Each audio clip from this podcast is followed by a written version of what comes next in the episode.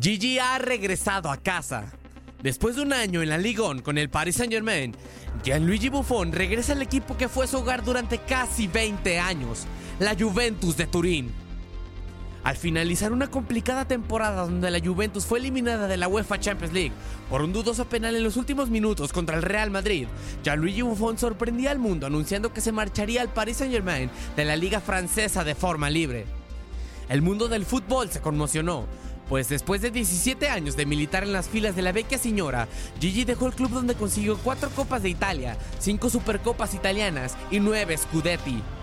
Siendo futbolista de los Bianconeri, el italiano también consiguió el premio al mejor jugador del equipo y mejor jugador italiano, ambos en el 2017, además de conseguir el máximo galardón al que aspira un futbolista, la Copa del Mundo. En su breve paso por Francia, el Paris Saint-Germain no tuvo el mejor de sus años y el italiano solamente agregó una Ligue y una Supercopa francesa a su ya amplio palmarés. En su regreso al club turinés, Gigi buscará con ansias el trofeo que se ha resistido tanto al propio Buffon como a la Juventus, la UEFA Champions League.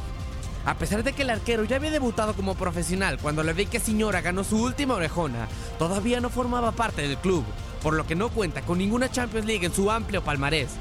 A pesar de que la Champions es la máxima ambición de Buffon y de la Juve, ambos tienen que proteger una larga racha de ocho ligas italianas consecutivas conseguidas por el club.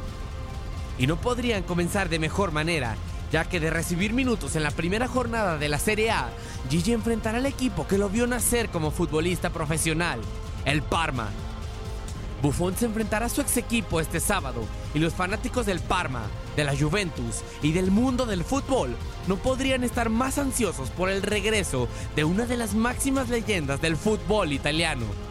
Para tu DN Radio, Max Andalón.